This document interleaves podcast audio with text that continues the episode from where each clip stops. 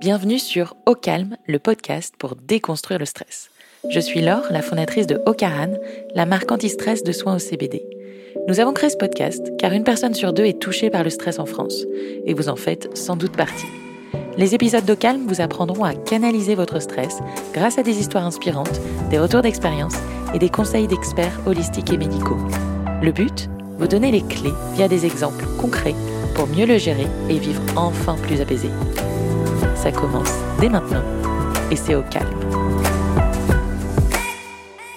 Marion Seclin raconte des histoires de mille et une façons, au cinéma, à la télévision, sur Instagram. Elle est engagée, sincère et sensible. Et si sa communauté est aujourd'hui solide, elle n'a pas toujours fait l'unanimité. Dans cet épisode, Marion nous raconte à cœur ouvert les mois de cyberharcèlement qu'elle a vécu et la façon dont elle a transformé ce stress et cette colère en une vraie source de créativité. Bonjour Marion. Salut Laure. Je suis hyper contente de te recevoir ce matin, de bon matin. J'ai voulu te résumer en une phrase, j'ai pas réussi, donc je me suis dit que j'allais te laisser te présenter. Qui es-tu? Euh, Je m'appelle Marion Séclin. Je suis euh, euh, une raconteuse d'histoire, comédienne, scénariste, créatrice de contenu de tout type, anarchiste de, de, de, la réalité. Voilà. c'est pas mal. Ouais. C'est-à-dire que j'ai pas de, j'ai ni Dieu ni maître, et je, et j'essaye de faire des choses que je ressens quand je les ressens, en étant un peu consciente de ce qui existe et de comment on peut raconter les choses, mais aussi en me détachant totalement de, de la tradition ou des grands classiques. Et tu as raconté une très belle histoire sur un TED, qui est une histoire pour moi qui est pleine d'espérance. Le TED, il est intitulé J'ai été championne de France de cyberharcèlement. Quand on a voulu se lancer ce podcast sur le stress, j'ai pensé à plusieurs personnes et toi, tu faisais évidemment partie de ces personnes-là. Parce que je me suis dit comment cette femme a réussi un jour à avoir autant de haine contre elle et à le transformer dans quelque chose d'aussi positif, d'aussi constructeur? Est-ce que tu peux me raconter ce qui s'est passé ce jour-là? Est-ce que c'était le jour le plus stressant de ta vie? Le TED en lui-même m'a stressé. Il y avait un truc euh, dans ma, dans ma vie, c'était que quelques mois avant, je m'étais dit, j'aimerais trop avant mes 30 ans avoir fait un TED. Parce que je regardais beaucoup de TED, parce que ça m'avait beaucoup inspiré, parce que j'aimais cette manière de réfléchir un petit peu en parallèle. Et je m'étais dit, ouais, un jour je ferai un TED, je savais pas sur quoi. Et il se trouve que j'avais 27 ans et qu'on me l'a proposé quelques mois après. Euh, c'était ça qui m'arrivait. Euh, j'étais dans la période de deux ans où je me suis fait cyberharceler de manière régulière. Oui, ça a été, c'est pas un jour où d'un coup ça t'est tombé dessus, c'est, ça a été une traînée de. Ouais. Et puis, si je dois être tout à fait honnête, ça avait commencé déjà un peu avant parce que j'ai commencé à prendre la parole sur le féminisme sur Internet et il y avait déjà un fond euh, beaucoup plus haineux que d'habitude. Alors il faut savoir que quand on est une femme sur Internet, quel que soit ce qu'on fait, on a déjà un petit fond de, de cyberharcèlement, mais qui est vraiment euh, sporadique. C'est presque une habitude, on sait qu'on va avoir euh, deux, trois bolos qui vont nous faire des réflexions désobligeantes ou nous insulter. Et quand j'ai fait ma première vidéo sur le féminisme qui s'appelle T'es féministe mais tu suces, où j'essayais de casser les idées reçues sur le féminisme, euh, sur la manière dont les gens avaient de décrédibiliser euh, le fait d'exister dans notre société et de dire qu'on voulait l'égalité quand même. J'avais déjà commencé à avoir des gens qui euh, me traitaient d'extrémiste, de radical, de féminazie, comme ils aiment bien dire. Mm. Et c'est ma deuxième vidéo sur le harcèlement de rue ou sur la drague de rue où là, pour le coup, ça m'est tombé dessus beaucoup plus violemment et où c'est ensuite devenu ma norme, c'est-à-dire que toutes les personnes qui m'avaient auparavant soutenue avait disparu complètement puisque le risque était grand aussi euh, pour elle.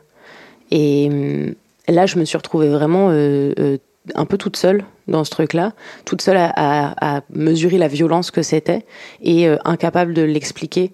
ou alors à chaque fois que j'essayais de l'expliquer, j'avais l'impression de me, de me mettre toute seule des bâtons dans les roues.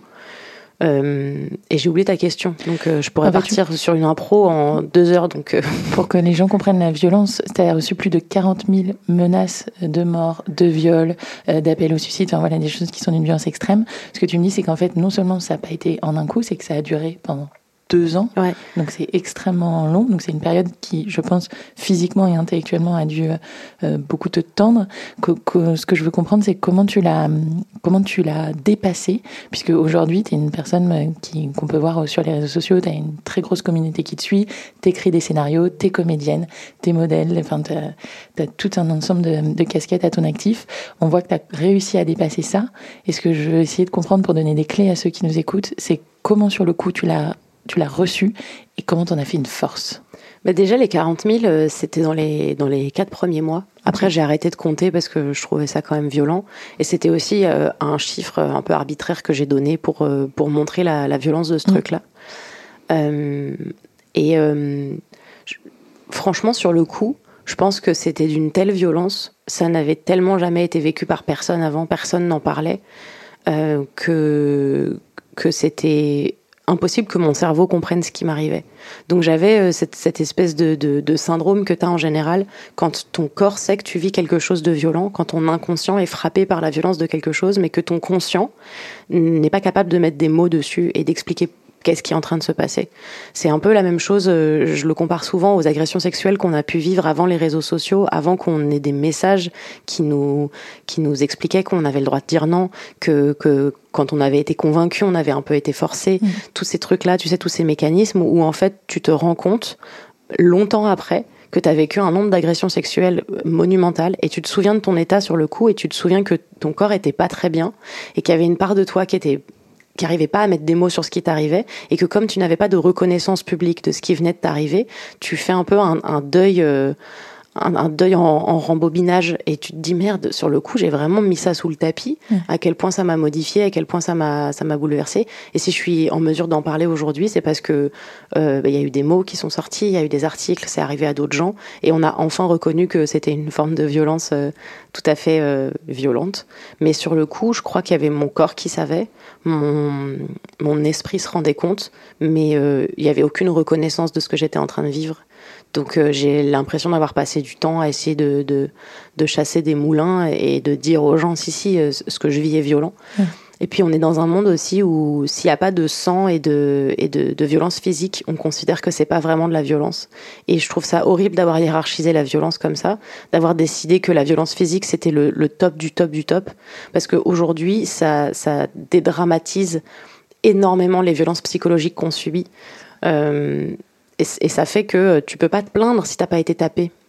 Et c'est horrible parce que au sein de, couple, au sein de ta vie intime, au sein de ta vie familiale, on est en gros en train de te dire que si t'as pas de, traces sur le corps, si tu n'as pas saigné, si tu n'as pas été à l'hôpital, si tu n'as pas une vraie violence physique qui est visible, ben, c'est moins grave. Vraiment, la, violence physique est la seule chose grave. Et donc là, j'étais vraiment dans ce bain-là de, euh, je sens qu'il y a un truc qui est pas normal je sens que je suis en colère et que je suis pas en colère pour des raisons qui me concernent. En fait, j'ai comme euh, euh, ingurgité la haine des autres. Et, forcément, il y a un moment où le message se mixait entre ce que moi je pensais de moi et ce que les autres pensaient de moi. Et où je me suis dit, ben, effectivement, je suis haïssable potentiellement. T'as senti que ton estime de toi et ta confiance en toi, elles ont baissé? Ouais, énormément. Euh, énormément et c'est dur de remonter parce que j'ai l'impression qu'on a toutes dans notre société euh, été élevées avec des injonctions, avec des messages quotidiens qui nous rappellent qu'on est vraiment des sous-êtres et qu'on n'est pas assez jolie, qu'on n'est pas assez bien, qu'on n'est pas assez intelligente et que de toute façon on aura beau se battre, euh, on aura perdu. Ce qui fait que déjà au quotidien, l'estime de soi, je pense quand on est une femme, c'est un combat, même les jours où on s'en rend pas compte. C'est-à-dire mm. que c'est une forme de charge mentale et de charge émotionnelle qu'on a pris en compte et où on sait qu'on doit ignorer tel truc. On navigue les situations en essayant de dire non, non, faut pas que j'écoute les messages, mais les messages, ils sont partout, ils sont tout le temps. Et là, j'avais vraiment euh, cette sensation de ne euh, pas réussir à, à, à réavoir de l'estime de moi parce que, en fait, les choses me détruisaient beaucoup plus profondément que ce que je pensais. Mais ce serait difficile de t'expliquer euh, euh, plus en précision, puisque sur le coup, vraiment, j'étais dans l'œil du cyclone et je me rendais pas du tout compte de ce que j'étais en train de vivre, puisque bah, encore une fois, il n'y avait pas de reconnaissance, il n'y avait pas de personne qui me disait que j'avais raison de ressentir ce que je ressentais. Puis je passais ma vie à essayer d'expliquer, quoi à ce moment-là, tu étais avec Mademoiselle dans la rédaction de Mademoiselle, qui est le média euh, sur lequel tu avais mis la, vidéo. Est-ce que tu as eu du soutien d'eux? Est-ce que tu as eu des accompagnements psychologiques? Euh, Est-ce qu'à ce, moment-là, tu t'es dit, OK, je me fais accompagner par, euh, par un psy, par une sophrologue, je sais pas on en parlait peut-être moins aussi à l'époque. Ouais, on en parlait moins. Alors chez Mademoiselle, j'ai été totalement soutenue par la rédaction, par les filles avec qui j'étais amie, par Fabrice, le, le, rédacteur en chef à l'époque. J'ai été soutenue dans le sens où il y avait une reconnaissance que c'était pas normal ce que je vivais, mais comme pour eux aussi c'était nouveau, on était tous vraiment des poules qui avaient trouvé un couteau. Mm. Donc on était tous et toutes en train de, de se dire euh, c'est vrai c'est pas normal, mais bon on peut rien faire. Et puis il y avait beaucoup ce truc de on aurait dû faire autrement. Et moi j'ai vite refusé le on aurait dû mm. faire autrement parce que sur le coup c'était les ressources qu'on avait. mais c'est Fabrice qui a été le premier à m'aider à sortir de cet état. J'avais passé donc six mois dans une forme hyper bizarre. J'ai pas envie d'appeler ça dépression parce que c'était pas une dépression, parce qu'en gros, j'avais des jours où j'avais envie de, de, de, tuer tout le monde, littéralement. C'est-à-dire où j'avais vraiment envie de, de, mettre fin à mes jours et de mettre fin aux jours de toutes les personnes qui avaient osé dire quoi que ce soit sur moi, où j'avais pas de recul et où j'étais dans une, dans une telle forme de colère que je pouvais pas exprimer parce que je savais pas comment l'exprimer, que j'avais cette volonté de violence et euh, des jours où je me disais je vais tellement pas me laisser faire je vais pas pouvoir me laisser faire, c'est pas possible, je pourrais pas me taire. Donc évidemment, je me disais, vas-y, je, je, je, vais euh, élever des chèvres euh, dans la campagne et je disparais. Et des jours où je me disais, je peux pas, je vais pas supporter. En fait, il y a quelque chose en moi qui est très inexplicable et je me demande si c'est pas mon chemin d'existence qui fait cette différence-là. C'est que j'ai besoin de porter un message. J'ai des choses à dire et j'ai cette nécessité viscérale de parler et de ne jamais m'arrêter de parler. Et donc, il y avait des jours où ça, ça, cette puissance, je la trouvais et je me disais, je vais jamais me taire je vais continuer. Je vais continuer parce qu'il y a des gens que ça emmerde, c'est que ça veut dire que ça fait bouger les choses. Et des jours où je me disais, je vais aller chez eux et je vais les poignarder. Et ça, c'est un truc que j'ai mis des années aussi à accepter. C'était cette part de violence en moi qui était probablement pas euh, euh, juste euh, animale et humaine, mais qui était vraiment qui venait de l'extérieur, comme si on m'avait fait mm. des injections de haine qui n'étaient pas à moi. Et en même temps, cette nécessité de de faire bouger les choses et de dire est-ce qu'on peut se rendre compte que c'est pas normal? Est-ce qu'il va falloir que moi j'aille tuer des gens pour qu'on se rende compte que c'est pas normal ce que je vis? Et justifier euh, m'excuser en fait en disant mais la pauvre elle est passée par tout ça. Mm. et euh, je te dis le lendemain j'étais là en train de me dire bah, je vais le faire. Je m'en fous je vais continuer. Je vais continuer je, je, je vais faire comme si de rien n'était. Comme c'était aussi la toute première fois que ça arrivait à cette échelle il y avait une et pas de jurisprudence? Non et t'as pu porter plainte ou... C'était très compliqué déjà à l'époque parce qu'il y avait du coup pas du tout de loi. Euh, il n'y avait pas euh, cette, euh, cette notion qu'il y a aujourd'hui dans la loi qui est que tu peux porter un groupe pour responsable. Et puis c'était des démarches qui étaient très coûteuses et c'était un truc qui allait devenir mon existence. C'est-à-dire demander à un huissier de venir faire un constat d'huissier, qu'il y avait des insultes de tous ces gens-là, décider que je porte plainte contre une petite poignée d'entre eux alors que moi c'était tous que je voulais punir j'ai eu la sensation, tu sais, de, de, de, demander au karma de punir ces gens. Mm. Et, euh, et c'est Fabrice qui m'a aidé à sortir de là en me disant, euh, un peu en, me secouant, en me disant, tu peux rester dedans, dans ta colère et dans ta rage et dans ta haine, et c'est cool mais tu peux aussi te sortir les doigts. Et moi j'étais là, putain, c'est vraiment gonflé parce que en plus de vivre ça, il faut que ce soit moi euh, mm. la plus intelligente du groupe. Ça c'est ce qu'on te dit quand t'es petit, quand tu te quand tu te bats pour une raison X ou Y et qu'en gros tu dis c'est pas moi qui ai commencé et qu'on te dit mais le plus intelligent c'est celui qui arrête. Et t'es là, attendez, vous êtes en train de me dire que non seulement je prends des vagues de violence, mais en plus je dois être le plus intelligent et arrêter. Et ça m'a permis de faire un pas de côté vers le haut. Souvent on dit un pas de côté. Là, pour le coup, ça m'a vraiment permis de m'élever au-dessus de la situation, de la regarder du dessus et de dire, effectivement, ça me va pas comme vie. Et si je dois faire un travail aujourd'hui, c'est de c'est d'essayer de comprendre pourquoi ces gens ils disent tous ça et, euh, et quelle est leur réalité pour comprendre pourquoi est-ce qu'ils sont aussi violents, non pas pour les excuser, mais juste pour avoir une forme d'empathie que j'aurais pas pu avoir en temps normal, euh, et, de me sortir de cet état parce qu'il était très, il était, j'avais l'impression d'être enfermée autour de plein de couches de, de d'émotions qui me bloquaient totalement. Et euh, et c'est en, décidant de me dire bon bah je vais essayer d'aller voir quelle est leur réalité, euh, d'essayer de les comprendre, d'essayer peut-être pas de leur apporter de l'aide parce qu'en fait j'ai pas je suis pas non plus l'abbé Pierre tu vois. Et et faut pas déconner je veux bien être la plus intelligente mais euh, je veux pas euh, je, je veux pas euh, perdre mon existence à essayer d'aider des gens qui sont pas capables de réfléchir tout seuls et toi, tu as choisi la voie de la sagesse, qui mm. est une voie qui est quand même euh, difficile à, emprunter. Euh, pour ceux qui nous écoutent et qui potentiellement seraient aussi victimes euh, de cyberharcèlement, qui vivent ce stress quotidien, si c'était à refaire, qu'est-ce que tu pourrais donner des conseils en termes d'accompagnement, en termes de réaction Comment tu referais les choses? Bah, c'est pas tant aux personnes qui vivent ça qu'aux personnes qui sont autour et où je pense qu'il y a, y a plus de personnes qui vont, qui vont être des accompagnants euh, que des personnes qui vont subir ça, parce que c'est quand même d'une rare violence. Et du coup, je, me souviens de, de quand j'ai commencé à en parler aux gens autour de moi, euh, outre mes parents qui comprenaient pas exactement ce qui se passait et qui, comme beaucoup de personnes, se disaient mais si c'est en ligne, c'est pas la vraie vie, donc ça va. Mm. C'était surtout mes amis et j'avais beaucoup le message de t'as qu'à pas y penser. Et je pense que c'est la pire chose que tu peux dire à quelqu'un, de la même manière que si quelqu'un vient te voir en me disant je viens de rompre et je suis hyper triste, tu peux pas lui dire t'as qu'à pas y penser. Mm. En fait, il faut réussir à, réfléchir à une manière d'être là, d'être physiquement là, et, surtout d'assumer qu'on ne sait pas quoi dire. C'est-à-dire que c'est pas grave d'être avec quelqu'un qui souffre et de le regarder dans les yeux et de lui dire je suis désolée, j'aimerais trouver les mots pour te soulager. J'aimerais te dire que tout va aller bien. Mais en fait, j'en sais rien et, et je sais pas quoi faire. Et où du coup, là, en, tant qu'accompagnante ou accompagnant, tu décides de, d'emmener la personne euh, dans des activités ou dans des choses qui lui permettent d'oublier et lui dire je, vais euh, euh, écouter ton état, assumer que je sais pas quoi te dire pour te soulager, mais on va aller au cinéma, on va euh, partir trois jours. Et ça, j'ai eu une chance folle, c'était que mon entourage, dès ce moment-là, était déjà très comme ça.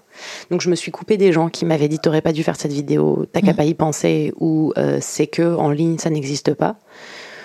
Parce que c'était plus un message que je voulais entendre. Parce qu'encore une fois, dans ces moments-là, t'as juste besoin d'une reconnaissance de ta souffrance. T'as juste besoin que les gens autour de toi ils soient conscients de ce qui se passe. Et, et si, en fait, quand ça t'arrive, j'ai envie de te dire, il faut que tu, faut que tu décides de, dire à ton entourage, là maintenant j'ai besoin de vous. Euh, moi, je me suis fait, enfin, je me suis fait accompagner par un psy euh, plus tard dans ma vie. Après, je pense quand j'en suis sortie. Et euh, c'est drôle parce que c'est pas pour ça que je suis allée voir une psy, mais finalement, je me suis mise à, jamais trop en parler, comme si ça avait pas fait partie de, mon histoire. Et tu sais, je me dis toujours ces trucs-là. Je suis allée la voir en lui disant les trucs les plus évidents de mon de ma psyché et de comment je galère avec la vie. Et, j'oublie régulièrement qu'en fait, il y a ça aussi qui fait partie de moi et je sais pas comment le relier. Et parce que j'ai aussi peur, je pense, si je commence à le relier à ma manière d'être, que en fait ce soit une des sources principales de tout. Parce que j'ai quand même beaucoup été euh, dépeinte comme celle qui, celle qui a survécu, comme un peu le Harry Potter du cyberharcèlement. Et, et où du coup je me suis dit, bah si j'ai survécu, c'est que c'est bon, c'est que j'ai géré les trucs et j'ai peur de remettre le nez dedans, je pense. Mais euh, c'est sûr que les accompagnements euh, avec des psys, avec des personnes à qui en parler, avec des personnes qui vont comprendre, avec euh, des personnes qui ont déjà vécu ça, j'ai eu pas mal de, jeunes filles qui, qui, sont venues vers moi en me disant il m'arrive ça. Et c'était, c'était là où je me suis dit que je l'avais pas non plus vécu pour rien. Que si je pouvais être une écoute, une oreille et quelqu'un qui allait reconnaître leur peine le plus vite possible, histoire qu'à aucun moment ça devienne quelque chose qui noircisse dans leur, dans leur mmh. être, ça avait un peu valu la peine. Et partager de l'amour, à la fin de ton TED, tu renvoies vers la vidéo en disant allez envoyer un cœur. Donc je suis, je suis allée sur la vidéo, j'ai évidemment laissé un cœur. Et quand on déroule l'ensemble des commentaires, tu as des pages et des pages de cœur. Et donc ça, ça contrebalance entièrement tous les euh, dislikes euh, qu'il peut y avoir dessus. Bah, tu sais, quand je l'ai fait, au début, euh, j'ai donc vécu pendant deux ans des raids sous toutes mes vidéos. Donc que je refasse une, une cover de Taylor Swift ou que je fasse une, un, tuto nail art je me retrouvais systématiquement avec, euh, avec 80% euh, de dislikes et 20% de likes. Et c'était vraiment cette, euh, c'était ça aussi qui devenait un, une horreur, c'était qu'en fait je pouvais rien faire sans être poursuivi, sans être harcelé de toutes les manières qui existent possibles et imaginables. C'était pas juste il y avait des gens qui m'insultaient, c'était vraiment il y avait des organisations malveillantes qui avaient pour but de me descendre. Et quand j'ai fait mon TED et que je me suis dit, tiens, je vais faire une mise en abîme parce que je sais que ça va finir sur YouTube en disant aux gens qui l'ont regardé sur Internet qu'ils ont un pouvoir et que le pouvoir, il est de partager quelque chose de, positif. Encore une fois, sans rentrer dans les débats, euh, sans dire aux gens, euh, euh, choisissez un camp, mais juste en disant, tu peux ne pas être d'accord avec moi et ne pas désirer non plus me menacer de mort, c'est possible. je m'attendais à ce qu'il y ait un petit 50-50. J'avais aucune idée de, du réel impact que ça pouvait avoir. Et quand je vois aujourd'hui le nombre de likes et le nombre de dislikes, je me dis non, en fait, je sais pas pourquoi on a passé tant d'années à croire que dans le positif, on était impuissant. Et ça me sidère encore aujourd'hui, parce que c'est un message qu'il faut répéter énormément. Et je sais pas si ça vient de notre éducation, de notre pays. Je, je sais pas d'où ça vient. Et, euh, et ça me fait un peu peur de me dire, va falloir le répéter tous les trois ans, qu'on a un pouvoir quand on, quand on soutient. Parce que tu sais, t'as ce truc de on peut rien faire. C'est tellement, on me l'a tellement dit, on peut rien faire. On m'a tellement répété qu'on pouvait rien faire que je me suis dit, bah, probablement qu'on peut effectivement rien faire. En fait, on peut absolument tout faire. Enfin, on a un pouvoir individuel. Je pense que ça vient aussi de la manière dont on est élevé dans une démocratie un peu bizarre dans laquelle on nous dit, tu fais partie d'un tout tu n'es pas individuellement responsable de rien, donc t'inquiète pas. Tu peux te cacher derrière les autres quand tu es mm. coupable, mais tu peux aussi euh, juste te dire bon bah voilà, moi je suis impuissante. Et c'est pas vrai, on n'est pas impuissant. Et rappeler à chacun son, son impact individuel et que c'est pas juste une petite fourmi dans un dans une grande fourmilière, mais que plein de petites fourmis à un moment ça fait beaucoup de fourmis. Euh, c'est important. Et cette vidéo, tu l'as pas supprimée, de même que Là, tu nous disais les commentaires, tu aurais pu bloquer les commentaires sur les vidéos d'après. Tu as choisi de continuer à t'exposer. Comment ça t'a construit aujourd'hui? Est-ce que tu sens encore des stigmates? Est-ce que parfois, quand tu postes, tu dis peut-être que les gens vont pas aimer, peut-être qu'ils vont mettre des mauvais commentaires. Est-ce que tu as réussi à te créer une carapace? Comment tu es aujourd'hui? Euh, J'ai donc, après cette histoire, j'ai dû mettre encore un an avant de ne plus avoir peur j'ai quand même eu peur de reparler de féminisme, j'avais peur d'être stigmatisée. C'est ce que je te disais par rapport au TED, quand je me suis dit je veux faire un TED avant mes 30 ans, j'imaginais parler de tout sauf de ça. Et j'avais qu'une peur, c'était qu'on me découvre à cause du cyberharcèlement. C'était vraiment que la, la raison pour laquelle j'ai une notoriété soit due à un truc aussi négatif. Et puis j'ai j'ai fait la paix avec l'idée que c'était une manière comme une autre de me connaître et que si ça pouvait emmener des personnes à qui j'étais utile, finalement, on s'en foutait. Donc très rapidement, c'est aussi pour ça que j'avais été contactée pour faire un TED, c'était pour parler euh, d'espace public et Internet euh, principalement. J'ai trouvé ça génial qu'ils incluent enfin l'espace, enfin Internet dans l'espace public parce que de tout temps on nous dit Internet ça n'existe pas, c'est dans la tête. Et euh, je, je, j'ai mis un an avant de plus avoir peur, avant de me dire, vas-y, j'ai le droit de parler de féminisme, et surtout j'ai le droit d'être radical. Et je le mm. mets entre grands guillemets, c'est-à-dire que pour moi, il n'y a pas de radicalité dans le féminisme, il y a juste l'égalité à la fin. C'est-à-dire que tu peux pas être semi-féministe, juste vouloir l'égalité salariale, mais par exemple pas du tout la fin des violences sexistes. Ça n'existe pas. Quand on veut l'égalité, on est radical. Alors en général, on met du temps avant, avant de réussir à dire, je suis pas désolée de ce que je pense, parce que bah, on est quand même dans un monde où les hommes nous ont montré vraiment leur, fragilité totale. Et dès qu'on leur dit euh, on aimerait bien ne plus être dragué, ils disent waouh, on peut plus rien faire. Et t'es là, d'accord, alors très bien, garde ton discours, peu importe. On met du temps parce qu'on a l'habitude de faire attention à eux et faire attention à leurs égaux. Et, et leurs égaux sont vraiment partout, partout quand on ouvre les yeux. Mais moi-même, j'ai mis du temps avant de dire j'ai le droit de dire absolument ce que je veux. Et, et j'ai commencé par exemple à le faire en story. Donc à, à, reparler de féminisme, à reparler des choses qui pouvaient euh, m'agacer. Remonter à cheval. Ouais, remonter à cheval. Et à me dire en fait, aujourd'hui, les commentaires de détracteurs que j'ai reçus, euh, c'était des commentaires de, de, mecs à des années-lumière de, d'être dans le bonheur et dans la joie et dans le fait de vouloir devenir des meilleures versions d'eux-mêmes. Donc, est-ce que je vais pas décider de m'en foutre un peu de leurs commentaires? Et je me suis dit oui. De la même manière que euh, quand euh, tu prends la parole et que Éric Zemmour il est pas d'accord avec toi, ben en fait ça te fait ni chaud ni froid. Tu lâches prise. Ouais, tu lâches prise. Tu te dis, je j'ai jamais voulu faire l'unanimité. Moi, j'ai juste voulu apporter un message qui pouvait aider à la compréhension et à l'évolution de plein de personnes.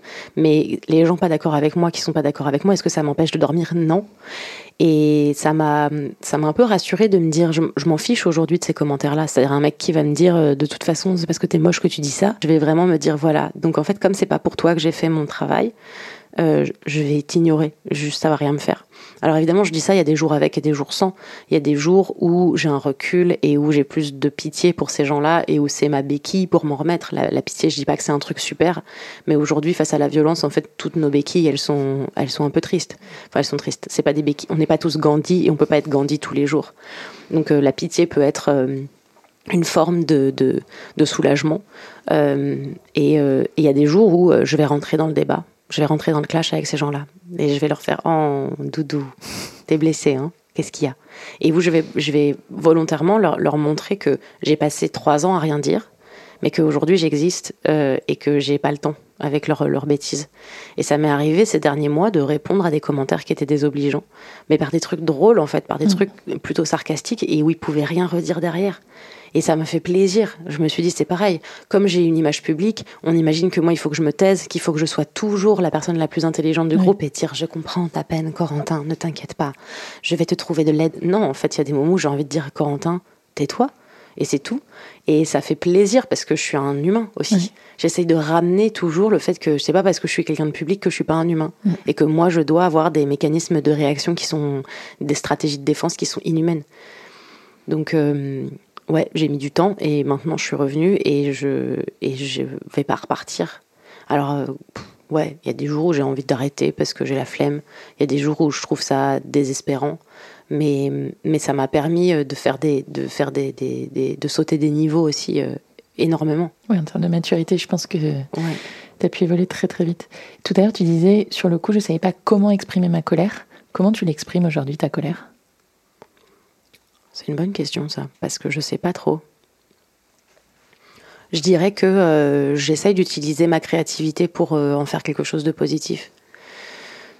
Je sais que, par exemple, quand en story je suis en colère, je vais réussir à le dire de manière très exagérée euh, pour justement rentrer dans une forme de personnage qui va me protéger du fait que je suis, je suis vraiment bouleversée et où du coup jouer ce, truc-là, ça va m'aider. J'ai aussi pu exprimer ma colère plusieurs fois euh, en étant un peu ironique. J'avais fait une story sur, le, sur les cambriolages et sur à quel point euh, bah oui, en fait, les gens qui sont cambriolés, en vrai, c'est un peu de leur faute. Ils avaient qu'à avoir une maison avec des objets de valeur dedans. Et si jamais euh, ils ont des objets de valeur, s'ils mettent un verrou, ça veut dire qu'on sait qu'ils ont des objets de valeur. Et où, en fait, j'ai fait vraiment toute cette métaphore de euh, c'est pas de la faute des cambrioleurs. Parce que bah c'est normal, les autres ont des possessions, on a envie de les avoir aussi, ça, ça arrive. Et, et j'ai fait ça en étant vraiment très très ironique, non pas parce que j'étais en colère, mais parce que je me disais c'est pas possible qu'on ait un double discours et mm. qu'on s'en rende même pas compte. Et hum, ça, ça m'aide à chaque fois, essayer de transformer ma colère en un moteur pour fabriquer une histoire, pour écrire un poème, pour écrire une chanson, pour faire une vidéo, pour avoir une idée.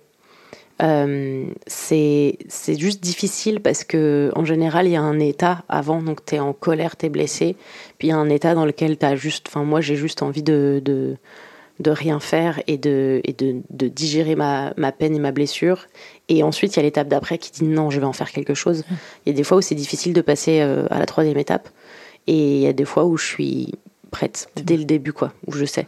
Mais sinon, euh, ma colère, bah, j'ai la chance d'avoir des proches. Et ça, les proches, c'est bien aussi les proches à qui tu peux dire je te préviens, je suis salée aujourd'hui. Aujourd'hui, je baigne dans un bain de somme et j'ai besoin de, de, de, le dire. Et j'ai pas besoin que tu essayes de me trouver des astuces. J'ai vraiment besoin aujourd'hui de. Ça aussi, c'est bien de pouvoir dire à son entourage voilà de quoi moi j'ai besoin en tant qu'individu. Euh, essaye pas de trouver des solutions. Aujourd'hui, mm. je suis pas dans un état où je vais trouver tes solutions super et j'ai pas envie que tu deviennes l'objet de ma colère aussi parce que ça aussi c'est facile on a très vite euh, des tout et n'importe quoi qui devient un objet de frustration. Genre, ah putain, il pleut et voilà, ça c'est bien ma chance. Et du coup, dire aux gens, je vais être salé et euh, je voudrais que tu ailles dans mon sens. Et quand je viendrai pour avoir besoin de d'autre chose que de la compassion et que j'aurai besoin de solutions, je, te le dirai. Mais là, tout de suite, cherche pas, cherche pas à me trouver des solutions parce que je vais avoir envie de te mettre un coup de tête à toi aussi. Tout à l'heure, tu disais sur les commentaires un peu négatifs, aujourd'hui, voilà, je lâche prise, ça ne m'empêche pas de dormir. Pourtant, tu fais encore des insomnies et tu nous les documentes d'ailleurs. Qu'est-ce qui t'empêche de dormir encore aujourd'hui, Marion? Je crois que ce qui m'empêche de dormir, c'est que je sais pas trop ce qu'on fout sur la Terre et que ça m'angoisse euh, beaucoup. Enfin, ça m'angoisse.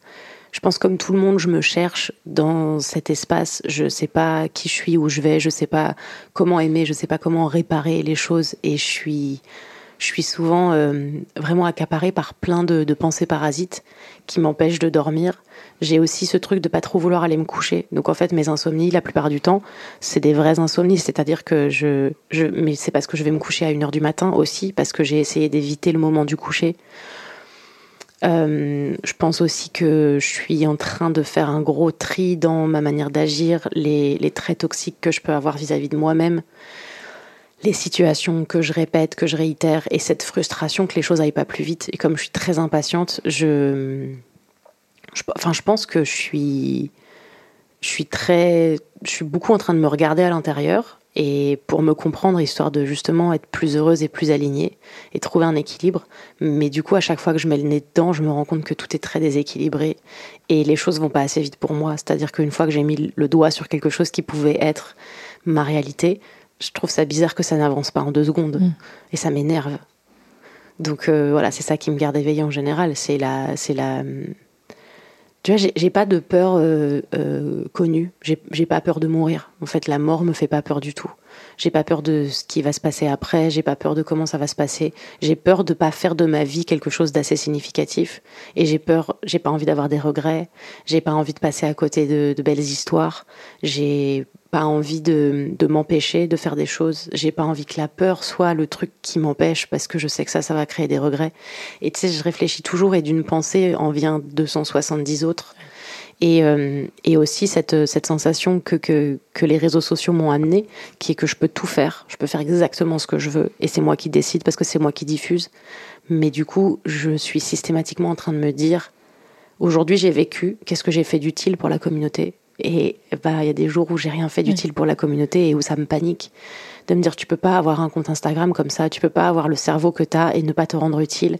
Et j'ai vachement de mal à me à, supporter mon, mon mon inaction, même quand elle est normale. Tu vois. Qu'est-ce que tu fais pour soigner ce flot de pensée, pour t'aider à t'endormir et te calmer un petit peu? Bah déjà je fais euh, justement euh, des stories où je fais parler euh, mon insomnie, mon angoisse, avec mon estomac, ma migraine, avec ma, ma, peur de manquer, avec mon PMS, mes règles, tout ça. Ça, ça m'aide vachement. Encore une fois, c'est comment est-ce que immédiatement, dans cet état d'inconfort, je peux fabriquer quelque chose. Et, et ça, ça me, ça me soulage en général. Je m'endors pas rapidement après, mais, mais j'arrive à, à m'endormir après. Euh, je, Est-ce que tu as la sensation que ton insomnie a été utile? Ouais. Ouais, c'est ça. Très productiviste. Ouais, c'est ça. Ouais, c'est ça. Et pourtant, je sais qu'on est dans un monde où on essaye de nous faire croire qu'on peut être utile de 5 heures du matin jusqu'à 23 heures le soir et qu'il faut qu'on le soit et que le capitalisme a apporté ça et c'est pas ça que j'ai envie de défendre. C'est juste, moi, quelle est ma béquille personnelle pour me remettre de ça et moi, c'est de créer. Euh, mais de créer pour personne à part pour moi et pour les gens qui lisent. Encore une fois, euh, moi, mon système, il est, il est pas, il est pas rémunérateur euh, immédiatement. Donc euh, quand je fais une insomnie, ça me ramène pas un max de thunes, tu vois, tout de suite. Euh, mais je sais que il euh, y a des gens qui aiment lire. Moi, je trouve que lire c'est super pour moi, mais j'ai vachement de mal à faire des choses pour moi, donc je vais les faire pour tout le monde. j'ai des rituels avant d'aller me coucher. J'ai des j'ai des petits rituels. Enfin, je, les ai, puis ensuite je les abandonne, puis je les remets. À une époque, j'avais de la, une lumière bleue dans ma chambre parce que je savais non, une lumière rouge, justement, pardon. Je savais que la lumière rouge, ça permettait de développer un petit peu le, la mélatonine dans le mm. cerveau et donc de s'endormir plus facilement. Euh, je prends du CBD aussi. Euh, mais alors. Euh, Ce n'est pas sponsorisé. C'est pas sponsorisé. non, mais je prends du CBD. Ça, ça a été génial aussi de pouvoir me dire. J'ai ce truc très paradoxal de. je vois comment parfois mon corps m'embarque et où je suis frustrée de pas réussir à faire de mon mental le, le, le chef et ou décider de calmer mon mental et de dire maintenant on dort et quand c'est mon corps qui décide, je suis toujours un petit peu frustrée. Euh, mais j'ai pas envie de prendre des médicaments. C'est-à-dire que quand j'ai des douleurs de règles, je prends pas de médicaments, je m'en fous. J'ai pas envie qu'une molécule euh, synthétique soit mon, mon héros. Aussi parce que je pense que très bêtement dans ma tête, je me dis si je prends des médicaments, c'est que je suis faible, alors que je devrais pouvoir supporter la douleur. J'ai vraiment ce truc de, de, de vieux gars, tu sais, de mec viriliste un peu à deux balles qui dit ouais non je vais supporter la douleur mais vraiment j'ai ça et je et je et souvent je me sens ça me gratifie de quelque chose d'assez inexplicable de me dire tu vois j'ai vécu mes 48 premières heures de règles en faisant la même chose que tout le monde et j'ai pas pris de doliprane ni d'Advil. Alors qu'est-ce que vous allez faire? Bah rien. Et personne tout le monde s'en fout de toute façon. C'est vraiment juste entre moi et moi-même. Euh, le truc du CBD, c'est que ça m'a apporté euh, une sorte de soulagement que j'allais pas être accro, que euh, c'était naturel et que c'était justement parce que c'est une plante un peu punk et qu'elle est vue toujours de l'extérieur comme un truc de punk que je me dis très bien, c'est très bien. Mm. Mais c'est pareil, j'essaye que ce soit pas systématique parce que j'ai toujours peur de d'être dépendante des choses, même psychologiquement d'être dépendante de euh, même me glisser une petite pipette sous la mm. langue. Donc j'essaye de le faire vraiment, c'est ma trousse de secours, quoi. C'est vraiment dans les cas extrêmes. Il y a un sujet que j'aimerais beaucoup qu'on aborde, c'est ton rapport au corps. Tes modèles, on peut te retrouver sur plein de marques différentes. Et mm, c'est une vraie pression qu'on a en tant que femme de notre physique. C'est quoi ton rapport au corps? Est-ce que tu aimes ton corps? Non. Mais euh, comment dire? C'est pas pas que je l'aime pas, c'est que c'est que je sais pas si je l'aimerai jamais un jour, parce qu'il a été évidemment la cible, mais comme tous les corps du monde et principalement les corps féminins, il a été la cible de tellement de, de railleries, de de, de de, honte et de, il m'a apporté beaucoup plus de mal que de bien, ou en tout cas aujourd'hui, je, je me souviens principalement de ce qui m'a ce qui m'a blessé. Mmh. Et, euh, et en fait, je suis en plus même pas la plus à plaindre, et je sais que c'est pas une raison pour pas se plaindre, mais aujourd'hui j'ai une chance extraordinaire d'être dans les standards de beauté de cette époque. C'est-à-dire que si j'étais née il y a 50 ans, j'aurais probablement pas eu la même chance. Mm. Euh, pareil, si je si j'étais née dans 100 ans, j'aurais probablement pas eu la même chance. Donc aujourd'hui, il y a ça, et je me rends compte que malgré tout ça, je suis quand même euh, pas euh, sereine avec mon corps. J'ai quand même été moquée, critiquée, j'ai quand même euh, eu honte de mes poils, j'ai quand même eu honte de, de, de mes odeurs, j'ai quand même eu la sensation que mes règles étaient sales, que ma sexualité était sale. Enfin, je veux dire, rien m'a sauvée. Mm. C'est pas parce que je suis dans les, les standards que j'ai été sauvée. Et ça, c'est une idée reçue qu'on a mis dans, beaucoup, dans la tête de beaucoup de filles, qui est que celles qui ont plus de chance que toi ont moins de raisons de se plaindre, comme s'il y en avait vraiment qui étaient passées à travers les mailles de la honte. Mais c'est pas le cas. Du coup, je suis dans une, je suis plus dans une démarche de résilience plutôt que d'amour propre. Je suis pas en train de me dire un jour j'aimerais mon corps. Je suis juste en train de me dire un jour je m'en foutrais assez. Un jour je m'en foutrais comme euh, ce mec de 35 ans qui a un bit de bière et, une barbe pas brossée et qui se prend pas la tête parce qu'en fait il y a toujours, euh, il y a toujours des gens qui lui disent qu'il est beau et qu'il est super et qu'il est drôle et qu'il a d'autres et qu'on s'en fout de son apparence. J'aimerais juste m'en foutre assez. Et c'est ça qui est hyper paradoxal chez moi, c'est que je sais que c'est une arme mon apparence. Je sais que ça m'a apporté beaucoup plus de facilité que des personnes qui seraient moins dans les standards, mais je sais aussi que c'est le truc que j'aime le moins utiliser parce que j'ai l'impression que ça m'amoindrit euh, psychologiquement. Que compter sur mon apparence, compter sur mon corps, c'est une, c'est un appui euh, négatif, tu sais. Et que si moi-même je, je, me, je me réduis à ça, bah j'ai plus rien à faire, quoi. Mmh. Et t'es beaucoup tatoué. Est-ce que le tatouage, c'est une façon de cacher ton corps ou une façon de le sublimer? Pour moi, c'est une façon de le sublimer, mais de... c'est une façon de le sublimer, mais surtout une façon de dire qu'il est à moi et que c'est moi qui décide. Que euh, c'est moi qui, qui suis responsable de tous les tatouages qu'il y a sur mon corps et de me dire que j'ai besoin de l'habiller de quelque chose. J'ai besoin de me différencier des autres, euh, de, de, de crier ma singularité par ça, mais surtout que c'est mon corps et que c'est moi qui décide et que c'est moi qui me réapproprie chacune de ces parties. Euh, je je pourrais pas te dire autre chose. Je crois que c'est vraiment cette sensation quand j'ai commencé à me tatouer et que j'ai commencé surtout à beaucoup me tatouer, où je me suis dit bah c'est moi qui décide en fait, personne peut rien me dire et, où j'ai décidé d'incarner ce, truc qui dit euh, je m'en fiche qu'on pense que le tatouage c'est un truc de rebelle ou de, marginal ou de quoi que ce soit. Je m'en fiche que ça m'empêche d'avoir des rôles à des moments parce qu'en fait, en dehors de mon travail, je suis un individu aussi et j'ai le droit. Et, et je trouve ça, je trouve ça génial parce que c'est une manière visuelle de voir mon évolution en tant que personne. Quand tu vois mes tatouages, quand tu vois euh, ceux qui ont un sens, ceux qui en ont pas, qui sont juste beaux, bah c'est mon c'est un, un, livre, quoi. Mm. C'est un tableau aussi. Et c'est moi qui décide. Tu viens, tu viens de parler des rôles que potentiellement tu pouvais perdre à cause des tatouages. Tu es actrice notamment dans la série Clem. Comment tu vis euh, ton rapport à l'image? Comment te voir dans une série, te voir à la télévision? Je pense que quand j'ai commencé à faire ce métier-là d'image, ou en tout cas celui où j'avais un retour caméra et où je me voyais, j'ai vite vu tout ce qui me gênait chez moi. Euh, et j'ai décidé de me dire où je vis une vie où je m'observe sous toutes les coutures, comme on m'a appris à le faire, et où je me, je, je me shame toute seule d'exister de cette manière, où je prends du recul tout de suite. Et j'ai pris du recul très rapidement, déjà parce que j'ai aussi commencé à monter mes propres vidéos. Et donc j'ai ce truc de dire, la personne qui joue là, c'est pas la même qui est là assise en face de toi. Comme la personne qui fait le montage, c'est pas la même qui a tourné la vidéo c'est pas la même qui va la poster. Et où du coup j'ai l'impression que c'est juste des collaboratrices qui me ressemblent beaucoup, mais où moi j'ai pas mon mot à dire. Parce que si je commence à avoir mon mot à dire, on n'est pas, on n'est pas rendu. Les photographes me disent en général, je t'envoie une sélection. Je suis là, non, ne m'envoie pas de sélection. Sélectionne. En fait, c'est ton métier. Si moi tu me demandes d'avoir un retour euh, euh, constructif sur mon image, c'est déjà un échec. C'est sûr que c'est pas possible. Donc c'est ton métier, c'est toi qui as pris la photo, c'est toi qui as fait les réglages de la lumière, c'est toi qui vas faire les retouches. Euh, c'est toi qui décides. Me demande pas. Ne me demande pas. Voilà. Et est-ce que tu as du bon stress du coup? Parce que tu dois y avoir une forme de trac quand tu te mets sur un plateau où tout le monde est prêt, c'est préparé, n'attend que toi. Ce moment où tu vas jouer, comment tu le vis? Je crois que c'est la chose que je préfère sur Terre, vraiment jouer. Et c'est pour ça que j'arrête jamais de jouer, même si je me suis mise à réaliser et que j'écris beaucoup aussi. Euh, je ne saurais pas comment expliquer, mais ça me. C'est comme une permission d'être quelqu'un d'autre pendant un moment. Euh, j'ai aussi beaucoup pris de recul par rapport à la sensation que les gens nous jugent. Souvent, on se dit ça quand on, mm. me voit poser ou quand on me voit jouer. On se dit, euh, oh là là, je sais pas comment tu fais pour euh, faire comme s'il y avait personne autour de toi. Et je me suis dit, bah parce que j'ai passé les premières années de ma vie à croire qu'on me regardait et qu'on disait, ouais, elle se la pète trop. Et en fait, personne fait ça jamais. Personne qui me regarde poser se dit, oh là là, mais quelle attitude. Non, c'est ça, c'est le métier en fait. Donc j'ai accepté que la part du métier, ce soit aussi de, de se mettre dans la peau de quelqu'un d'autre et, et, où du coup je suis juste concentrée sur ce que je vais dire, ce que je vais faire.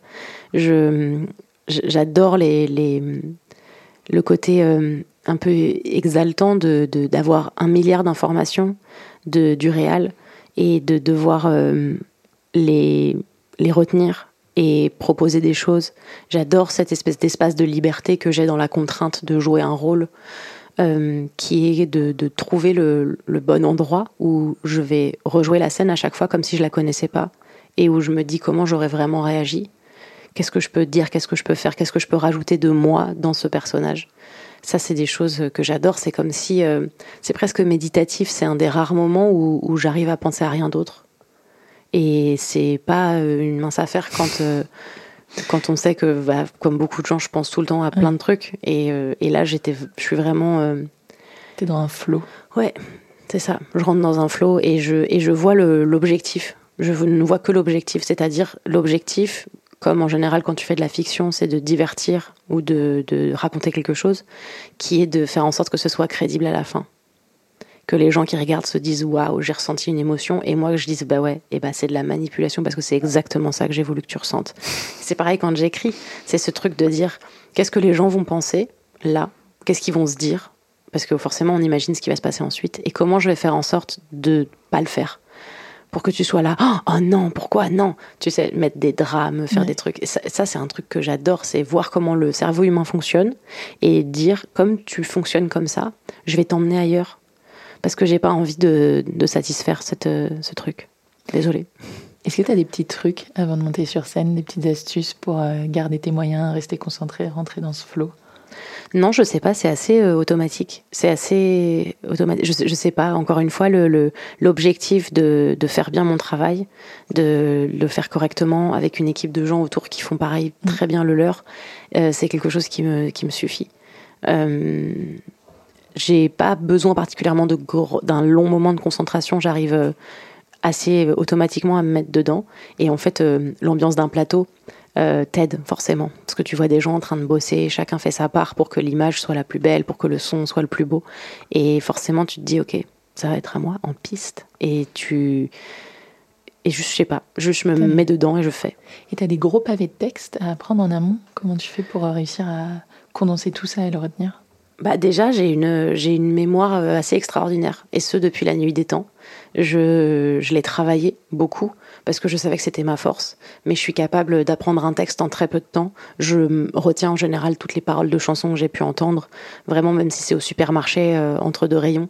En général, j'ai quand même une très bonne mémoire. Donc, euh, je commence par la partie technique qui est de connaître le texte sans le jouer, et ensuite, une fois que je le connais, une fois que j'ai cette base là, je me dis bah voilà, qu'est-ce que je joue dedans maintenant? Comment je fais? Je je pense que la mémoire c'est quand même un muscle qui s'entretient. Moi, je pars avec une longueur d'avance puisque bah j'ai déjà une mémoire euh, qui, qui, qui fonctionne bien. Euh, j'ai découvert aussi que j'avais plutôt une mémoire auditive. Donc, en gros, quand j'apprends un texte, la personne qui va me le faire apprendre, parce que c'est quand même plus pratique d'apprendre avec quelqu'un, va, je vais pas le lire mille fois parce que je vais pas le retenir en le lisant. Je vais laisser la personne me, me le dire. Et je vais le répéter. Et en le répétant, je l'entends. Et en entendant l'autre me le dire, je l'entends. Et donc, je le connais. Et ça, c'est des techniques, euh, c'est pareil. En fait, je me dis toujours, euh, dans toutes les contraintes qu'il y a dans le monde, il faut juste trouver ta technique pour le faire. Et moi, c'est ça ma technique. Et ça marche très bien. Et hum, le texte, c'est le, le moins difficile. Retenir le texte, pour moi, c'est le moins difficile. C'est réussir à trouver ma liberté dedans pour que justement, ça ressemble pas à un texte hmm. bien appris par cœur. Une histoire. Ouais. C'est quoi ton plus grand stress désormais dans ta vie? Ah, Je crois que c'est l'amour. Hein. L'amour. Ouais, l'amour c'est vraiment une énorme source de stress.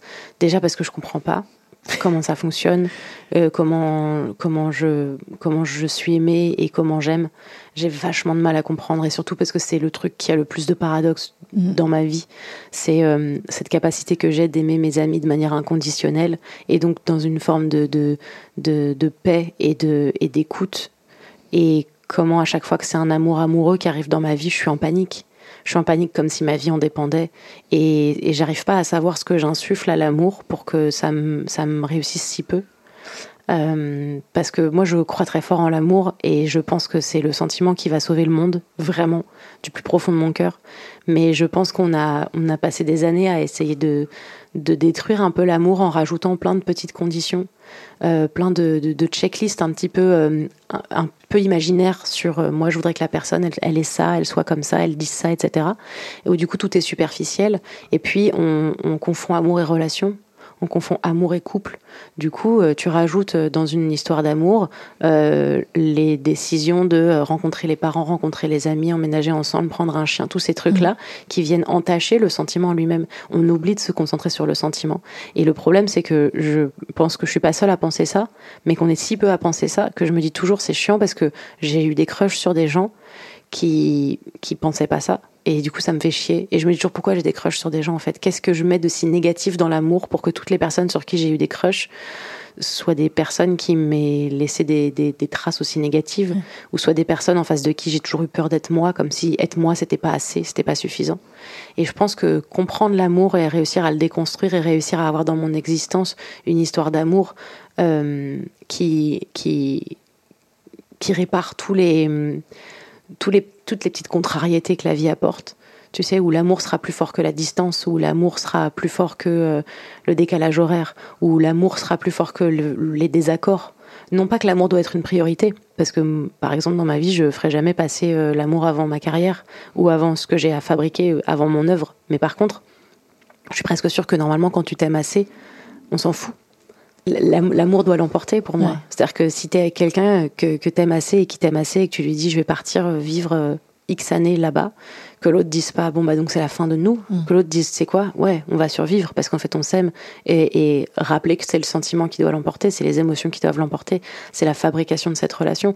Euh, et, et, et, donc c'est le truc qui m'angoisse le plus sur terre parce que j'ai au-delà de l'impression euh, que on n'est pas beaucoup à penser comme moi, j'ai cette peur totale de jamais réussir à trouver cette espèce de d'équilibre. Est-ce que tu mets pas trop de pression sur l'amour? Hmm, Non, je pense pas. Je pense pas mettre de la pression, c'est juste que c'est un sentiment qui m'apporte vachement de bonheur. Et donc du coup, euh, je pense que c'est comme une drogue en fait. C'est un peu ma drogue, tu sais.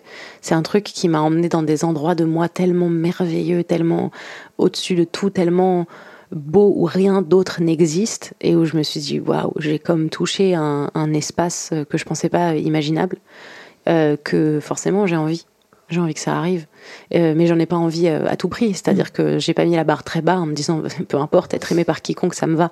Non, c'est juste que je j'ai envie de, de, de, continuer à le déconstruire et à le comprendre, histoire d'attirer à moi aussi ce genre de choses et ces probabilités. Euh, après, euh, est-ce que ça arrivera ou pas? Je, je, Encore une fois, je suis pas assez désespérée et, et je, je, pense que de toute façon, on meurt seul. Donc, euh, peu importe que je fasse entre guillemets ma vie ou pas avec quelqu'un ou pas, c'est pas ça le, le, le, problème. Le truc, c'est de dire est-ce qu'un jour j'arriverai à goûter à cet amour inconditionnel dans un couple amoureux et pas dans une amitié ou pas dans une autre forme d'amour? Tu disais on meurt seul. Ouais. Est-ce que tu arrives à t'aimer toi? Non, pas bien. Enfin, j'ai des phases quoi où je me trouve super et j'ai des phases où je peux pas vivre avec moi et où ça me saoule d'être euh, ma seule compagnonne. Euh, c'est pareil, je trouve ça difficile de d'imaginer un jour le, le, le graal de s'aimer soi vraiment, sincèrement, parce que parce qu'on revient de très très loin et qu'on revient tellement de loin et que encore une fois au quotidien on nous rappelle euh, tous les jours à quel point c'est dur, à quel point on est nul et à quel point c'est compliqué de, de s'aimer. Et puis, euh, bah, je sais pas, on déterre toujours des cadavres qui nous poussent vers le manque d'amour propre. Et on a toujours des moments où on pense avoir guéri certains trucs, euh, guéri par exemple son rapport à son apparence, et puis en fait on, on remet le, pied dans, dans, la porte et on se laisse happer. Et on n'est jamais euh, égaux. On n'est jamais égaux dans nos émotions et on se dit jamais c'est bon, j'ai passé un palier, plus jamais j'irai. En fait, on y retourne et on retombe et, et c'est difficile d'être d'être constante dans son amour propre en parlant de constance, tout à l'heure tu me disais, bah en fait, je suis happée par cette chose de j'ai une communauté, il faut que je produise, je ne peux pas les laisser comme ça pendant un jour, deux jours sans rien. Comment tu décroches? Comment tu arrives à un moment de dire stop, je, je, me repose, je pose le cerveau, je pose le téléphone, je pose le stylo et, et je prends juste soin de moi? Je sais pas. Et je sais pas si je le fais en fait, très honnêtement. J'ai pris l'habitude de poster des stories tous les jours, même quand j'ai rien de particulier à raconter. J'ai aussi beaucoup vu que c'est en faisant qu'on a envie de faire et que plein de fois où j'avais la flemme, en fait, j'ai fait un truc et ça s'est avéré être un truc utile et cool. Je sais qu'il y a toujours un truc à faire et euh, je me dis toujours. Euh, enfin voilà, c'est un, c'est un nouveau moyen de. C'est un nouveau moyen de d'expérimenter en fait. C'est vraiment mon labo d'expérimentation. Donc euh, je vais beaucoup poster de trucs je, je, sais pas. Je pense pas que je sache très bien décrocher. Et, euh, et je sais pas non plus trop bien prendre soin de moi parce que tout ce que j'entends qui, qui, consiste à prendre soin de soi, le, vraiment le self-care, mm. me semble quand même toujours un peu, un peu superficiel et, et, on n'a toujours pas réussi à, à, nous soulager de, de ça. Donc euh, je prends des bains, je me fais des masques. Parfois j'ai l'impression qu'effectivement euh, euh me faire masser, c'est un truc qui va m'aider. Mais en fait, euh, c'est pas de ça dont j'ai besoin. J'ai besoin de me faire masser le cerveau. J'ai besoin de, de, de, de manger du contenu qui me nourrisse, etc. Et ça, c'est un truc vraiment que je galère à trouver au quotidien. C'est qu'elle va être le truc que je vais faire et où ça va me faire du bien. Et j'ai, j'ai, tu vois, quand je prends un jour, par exemple, pour moi, dans lequel je vais pas travailler, ou je vais moins poster, euh, d'abord je culpabilise avant de réussir à me dire c'est trop bien, je l'ai fait pour moi. Je suis d'abord dans la culpabilité et, et, ensuite je me dis attends mais arrête de culpabiliser, c'est très bien, tu as le droit aussi de te reposer et j'ai besoin d'entendre de mes proches que c'est pas grave et que j'ai le droit de rester dans mon bouillon de, mm. de somme si j'ai besoin d'être dans un bouillon de somme et que c'est tranquille. Mais ma première pensée, c'est de dire euh, moi, j'aime pas cet état, mm. je suis pas confortable dedans, donc j'ai envie d'en sortir. Qu'est-ce que je fais? D'ailleurs, en parlant de repos, c'est quoi être au calme pour toi?